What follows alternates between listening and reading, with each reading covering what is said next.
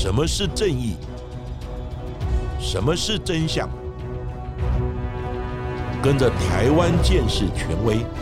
阿善师，重返那些离奇、轰动的命案现场，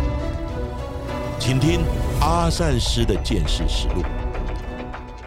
各位听众朋友，大家好，欢迎收听今天的阿善师的剑士实录。我是剑士专家阿善师谢松善。大家好，我是子荣，在今天的阿善师见识实录的节目，来跟大家谈谈医生利用专业来杀人的案例。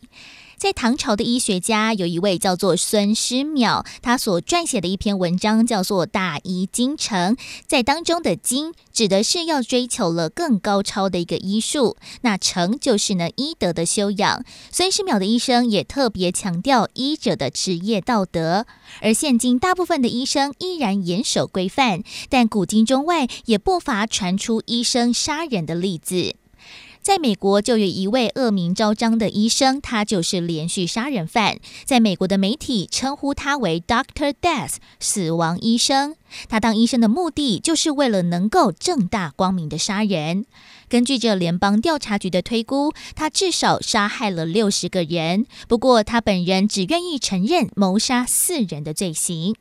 出生在一九五四年，也就是民国四十三年的 Michael Swango，他诞生在华盛顿的一个军人家庭当中，父母认为他是家中孩子最有天分的一位。不过，他从小就异常的对于暴力、死亡，甚至是血腥的议题非常的感兴趣。随着年纪的增长，后续也开始关心起了集中营还有大屠杀的相关资料，甚至还有一本的剪贴簿，搜集了大量的死亡、车祸，甚至是血腥的刑案现场等等不同的照片，还有简报。而在高中毕业之后，他也报考了美国的海军陆战队，而高分的录取。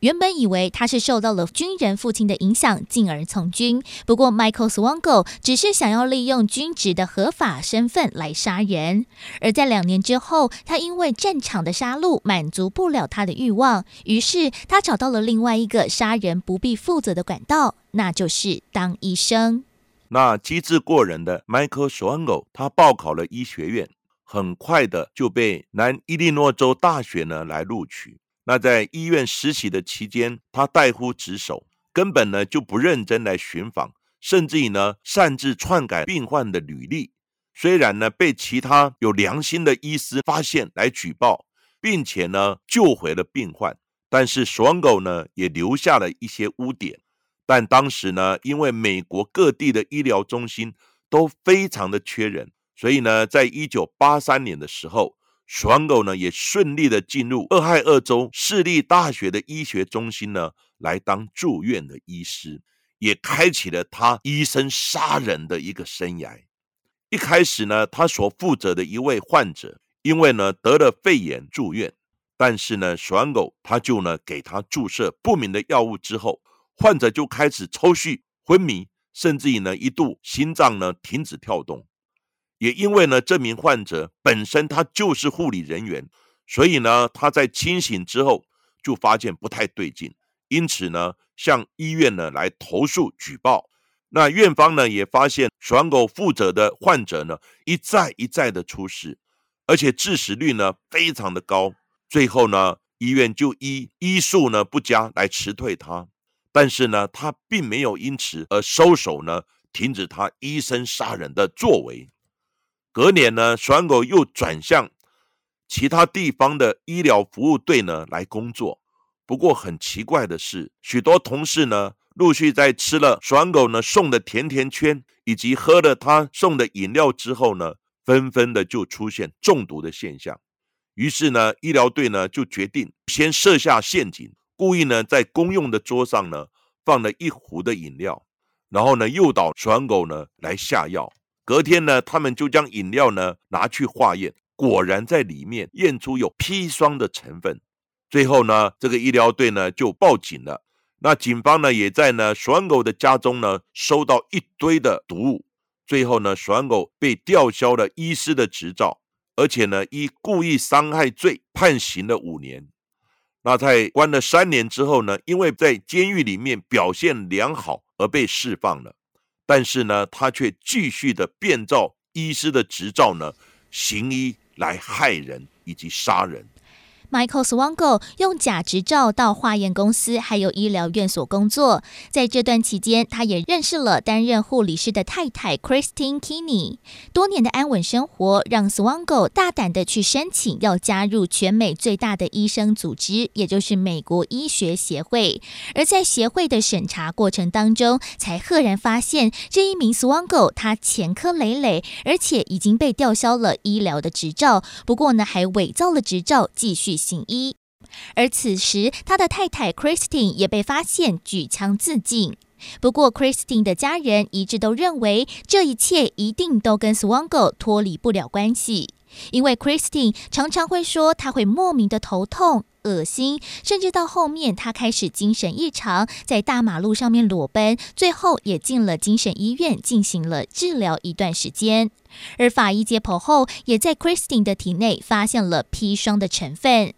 死亡狗虽然否认对太太下毒，但他却连夜带着行李逃跑了。而联邦调查局也发出了通缉令。而 Swango 非常的聪明，先是飞到了没有人认识的地方，在纽约的医院执业几年的时间。另外，在一九九四年，他飞出国，来到了非洲的辛巴威的医疗院所工作。而医院的院长起初还非常的高兴，说在非洲非常偏僻的乡下，能有医术高明的美国医生来驻点，真的是太棒了。不过，在后续，患者又接连因为了不明原因而死亡，也让 Swango 再次的受到质疑，然后进而逃跑，一直到一九九七年辗转来到了阿拉伯，但因为签证的问题，必须回美国一趟，就在芝加哥的机场被警方当场逮捕。最后呢，警方终于在纽约的医院四名病患的尸体里面呢，检验到一种致命的镇静剂。因为这个镇静剂呢，能分解非常的快速，所以呢很难检验的出来，因为它都代谢掉了。幸好呢，死者的肾脏里面还残留有分解这种药物的代谢物，所以呢，这个代谢物的检验发现呢，就成为最后关键的证据。在两千年的时候呢，Michael Swango 被判处三个无期徒刑，而且不得假释。目前呢，他正关押在科罗拉多州，号称呢全球最安全、关押呢全美最危险的罪犯的 ADX 佛罗伦斯监狱当中。其实呢，除了 Michael Swango 之外，在外国呢也有一些连续杀人犯呢，他的职业都是医生。所以呢，国际医学知名的期刊呢叫《新英格兰医学杂志》，他就曾经呢在期刊中呢分析。医疗人员会出现呢连续杀人的比率呢，相对较其他的职业呢来得高。它的原因呢有四点。第一点呢，就是医生他有更多的机会来接触呢比较弱势的群体，就是病患。第二呢，被害者对医生有全然的信任。第三点呢，就是呢医生能够拿到呢危险药物的几率呢还是比较高，比较容易。第四点呢，就是他们了解呢患者病情跟症状，所以呢他会有掩饰的一些办法跟说辞。虽然呢听众朋友有听到像国外 Michael Swango 以及呢杂志所刊登的一些呢连续杀人犯的职业呢都是医生，不过呢在国内其实相对呢还是比较安全。那最主要呢，第一个是因为呢我们有全民的健保。那健保呢？医生开的处方呢，需要在呢药局才能领药，而且呢，在别的医院呢，也可以看到其他医院医生开的处方，所以呢，医生要动手脚的机会呢，相对比较少。另外呢，医院因为呢药品管制呢比较严格，而且呢是在药局的地方呢来做管控，所以呢，医生。要进入药局来偷取呢危险药物的机会呢还是比较少。另外呢，因为医院呢监视器也很多，还有呢周遭的一些街道啊、巷口啊都有很多的监视器，所以呢，医生到达某一个犯罪现场，他怎么来、怎么去，他的车号啊、影像啊等等，其实呢都照得很清楚。所以呢，国内呢医生犯罪的概率呢真的比较少，而且呢，我觉得国内的医生呢水准也高，道德也比较好。不过，医生因为医疗呢不幸医死人而造成的医疗纠纷呢，还是层出不穷。那我们民众当然不能接受家属被医生的一些处方啊、医疗而给医死掉的，所以呢，医疗的纠纷呢就变成很棘手的问题。那医疗的纠纷呢，现在都有医师呢鉴定的委员会，不过也有人质疑呢，像这种医疗纠纷的这种鉴定啊等等呢，当然是属于医疗的专业，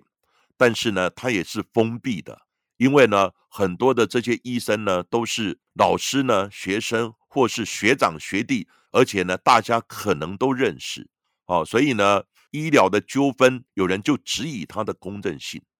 不过不管怎么样呢，我们有病呢，还是要靠医生。那目前国内的医德跟医疗的水准呢，还是蛮高的，但是呢，医生没有办法完全每一个人都能救你的命。所以呢，如果真的医生呢已经尽全力来救病患的生命呢，真的没有办法救回的时候，当然，如果呢过程有疏失的时候呢，我们还是要委托呢法院诉请医事鉴定委员会等呢专家来鉴定。当然，我们就要相信呢这些专家应该是公正，应该是客观的。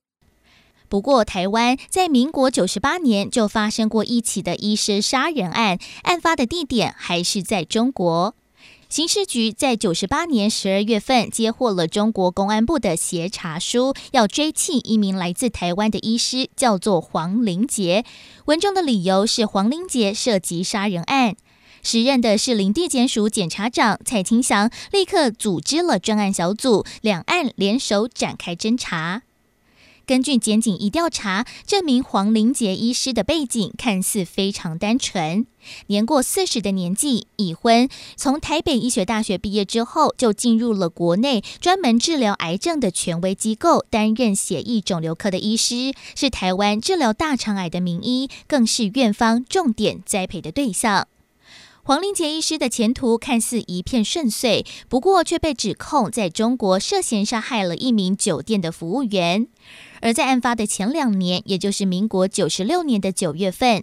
黄林杰到了中国哈尔滨省参加医学研讨会时，结识了这一名二十八岁的酒店情系女服务生，就对她展开了热烈的追求。两人也交换了电子邮件，还有社群软体 QQ 等互相的联系。黄玲杰呢，从此就开始呢，以要到中国开会为由呢，多次的到中国呢陪伴这一位秦姓的女子，而秦姓女子呢，也曾经来到台湾，借由旅游的名义呢，跟黄玲杰医师幽会，而用情至深的黄玲杰医师呢，对于这一位呢外头的新欢女子呢，出手非常的阔绰，至少呢，在她身上呢，花上三百多万元的台币。而秦姓女子呢，她要买房子，头期款有一百多万元，也是由黄玲姐她来支付。不过呢，秦姓女子却另外劈腿，背着黄医师呢，跟另外一名呢酒店的少爷来交往，甚至于呢同住在黄玲姐买的房子里面。在某次呢，透过网络呢，跟秦姓女子的弟弟聊天的时候，无意间发现弟弟口中的姐夫竟然是另有其人。而黄玲姐呢，认为他人财两失，因此呢心生不满，于是呢自己就开处方签，取得呢十五支管制的镇静麻醉药剂，叫做米达唑仑 （Midodrone），并开始了他的杀人计划。那我在这里呢特别说明，米达 r o n 它是一种呢短效的镇静剂，常用在呢大肠镜的检查，发挥呢轻度的麻醉以及呢睡着的作用。但是呢，它也用来呢治疗癫痫的一种药物。如果这个药物呢跟鸦片类的药物，像吗啡、海洛因呢一同使用的时候，就有可能会导致呢患者呼吸困难，甚至于死亡。在美国部分的州呢，米达唑仑是执行死刑的注射药物之一。案发的民国九十八年十二月，黄玲杰以父丧为由向院方请假，但是却带着童军绳、手铐、眼罩、针筒以及管制的药品米达唑仑飞往了中国，以要帮情姓女子买车为理由，诱骗她出来见面。两人先是相约到了大连市的饭店之内，并且说要喝酒助兴，而黄玲杰便将米达唑仑混入了酒当中，让秦姓女子喝下，趁着她昏昏沉沉之际，将她捆绑起来，并且发生了性关系。等秦姓女子醒来洗澡的时候，黄玲杰在她的手机当中发现了新欢男友传给她的简讯，更是醋劲大发，更坚定了要杀她的决心。黄医师呢，跟秦姓女子两人呢，随后起了严重的争执，进而拉扯、扭打。那秦姓女子呢，她想要逃离现场的时候，却被黄玲姐呢压制在床上，并且呢，用预备的镇静麻醉剂的针筒呢，分别注射在呢秦姓女子的左右手。等到药效发作的时候呢，秦女呢就瘫软在床上，黄玲姐呢，则是用预备的童子军绳还有手铐呢。分别将秦姓女子的手脚铐绑在床的四角，然后呢，用 DV 拍下呢她被绑的样子。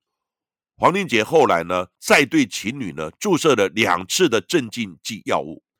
因为呢高剂量的米达唑仑药效呢发作，让呢秦姓女子呢持续的处于昏睡的状态。那黄玲姐呢，她就欣赏了情女呢被绑了痛苦的模样之后，最后呢。他狠心的压住秦女的口鼻，导致呢他窒息死亡。那在呢黄医师临走之前呢，他呢还用秦女的手机发送了一则简讯呢给秦女的母亲。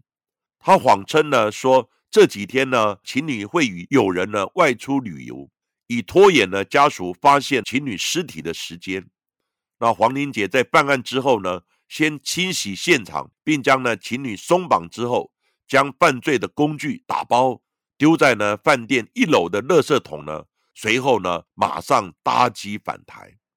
一直到呢十二月二十九日的时候，情侣的家人呢找到饭店的时候呢，才发现他已经死在房间里面。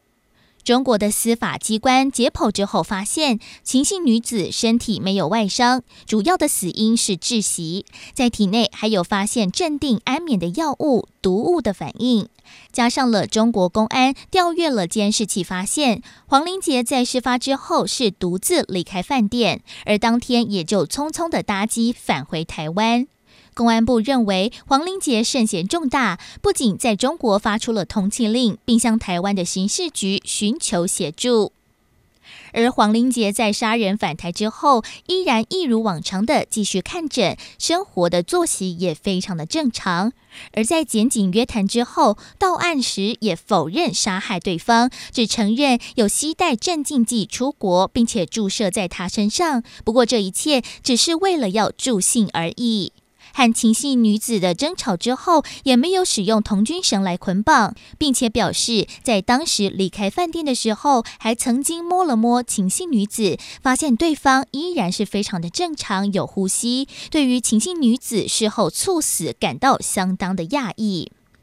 而在警方对黄玲杰进行测谎时，对秦姓女子是否被他杀害呈现了不实的反应，加上了黄玲杰临时取消了原定的行程返台，其中的供词也让检警起了疑心。刑事局收到中国所发出的协查书，但由于协查书的内容只是单纯的陈述了案情的概要，缺乏了充分的证据，所以时任的士林地检署检察长蔡清祥就召集了专案小组，并由检察官古慧珍指挥刑事局侦二队来侦办本案。国内专案小组呢，耗费了一年的时间，取得呢中国大连饭店监视器画面的光碟。以及呢，情侣死亡的证明书，还有呢，解剖的报告与相关证人呢笔录等证据，并且呢，在九十九年十二月间，也派员呢到大连呢听取公安的简报，并带回呢现场见识，像指纹啊、生物基证等呢相关的证据，并且呢，还请法务部呢法医研究所来讨论呢情侣可能的死因。一直到民国一百年一月二十四号的时候，侦二队呢发动了搜索，前往呢黄林杰医师的办公处所以及呢他的住处呢来搜查，也查扣了他的电脑呢以及手机，同时呢带回黄医师呢来侦讯。并且呢，请黄医师任职的医院呢，提供呢他休假呢记录等等呢一些资料呢来侦查。警方呢也在黄医师呢办公室的角落有发现一台呢非常关键的 DV 摄影机，其中呢就有他去中国期间所拍摄的影像。但是呢，发现影像被删除了。后来也运用了影像的科技鉴识呢，还原被删除的影像。结果呢？办案人员一看，不得了了，居然是黄林杰诊断在捆绑秦姓女子以及呢注射镇静剂的完整的过程，全部被还原回来。那这段影片呢，也成为黄林杰他犯罪的铁证。黄林杰在中国杀了情人的消息传开之后，震惊医界。任职的癌症医疗中心的副院长也特别召开记者会，表示院方认为本身监督不周，向两岸的同胞致歉，并表示黄林杰已经随即的停职。而根据调查，他也确实利用了职务之便，自己开了处方签，拿走了十五支的米达唑仑镇静安眠剂，而且光是两支的用量就足以让人昏迷。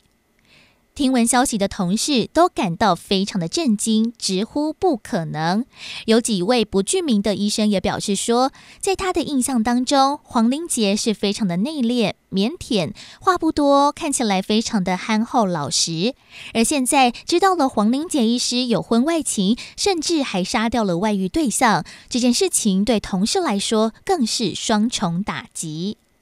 根据了解，其实黄玲姐医师在院内非常的低调，但是呢，为人和善。由于到医院求诊的病患非常的多，很多的患者都挂不上号，但是有一些的医生会不同意病患加号来看诊。但是呢，黄玲姐医师从不拒绝病患。虽然医院收治了非常多的大肠癌病患，她的工作量负担也非常的重，不过呢，她却非常的细心照顾病人，是同事、患者家属眼中的良医。那本案呢，经过法院呢一审的判决呢。以杀人罪将黄玲杰医师呢判刑十一年两个月，到了二审呢又改判为十一年。全案呢经上诉，最后呢最高法院审理之后认为，黄玲杰身为高级的知识分子，有相当的世事历练，但是呢因为婚外情呢对象出轨，又加上呢不满感情、金钱都受骗，所以呢萌生杀机。对被害人家属呢，造成了无法弥补的伤害。但是呢，考量被害人父母均表明愿意给黄玲姐医师呢一个治心的机会，最后呢，以杀人罪将黄玲姐呢判处十一年有期徒刑定验。而本案呢，在侦办的期间，也写下了多项呢两岸合作打击犯罪的记录。此案呢是海峡两岸在二零零九年四月份呢所签署的共同打击犯罪及司法互助的协议之后，首起呢台湾民众涉嫌呢在中国杀人，由中国呢寻求台湾协助的一个成功案例，同时呢也创下了国内地检署以视讯设备跨海讯问了中国相关证人的一个首例。当然呢。黄玉姐医师犯案的这个案件呢，爆发之后也震惊了国内。不过呢，阿三是认为，目前国内的医德跟呢医术呢，其实都是蛮好的。那黄医师的案件呢，只是一个个案。不过呢，大部分的医生呢，都是非常好的。我认为医德也不错。那我们的全民健保制度以及呢医疗的水准呢，等等，都受到了全民的肯定。因此呢，大家还是要对医疗有信心，不要把医生的辛苦付出呢受到了冲击。而在今天的节目最后，再来感谢近期赞助我们节目的听众伙伴。先来感谢的是瑟瑟动画师安安的可爱妈咪 Sunny One J C，另外还有三名不具名的听众朋友的赞助。而且呢，也有听众朋友们分享说，很喜欢阿善师的专业讲解，在听完之后收获超多。谢谢阿善师在职期间为台湾犯罪打击付出心力，而在退休之后还不遗余力的在见识这项领域培育人才，甚至还开了 podcast 的节目，把见识的知识传播给大众。同时呢，也说非常喜欢子荣的声音。原本听了很可怕的犯罪事件之后会很害怕，不过呢，听到子荣的声音，心情就会比较和缓了。而另外呢，也有听众朋友们分享说，很喜欢阿善师说案件，声音非常的正气凛然。所以呢，不管是在异色档案，或者是故弄玄虚节目，或者是呢我在案发现场的节目，只要有阿善师的地方，都会必看必听呢。阿善师呢，听到听众呢这些勉励呢跟支持的留言，真的非常的感动。在此呢，对于这些支持跟鼓励我们的朋友，再次的说声阿善师，谢谢你们。那今天的节目呢，我们就讲到这里，谢谢各位收听阿善师的见识实录。如果喜欢我们节目的话，欢迎呢在 Sound On、Spotify，还有呢 Apple Podcast、KK Box。上面来订阅我们的节目哦，并且呢，踊跃留言给我们，还要记得给我们五颗星的评价哦。下一集也请大家继续的听下去。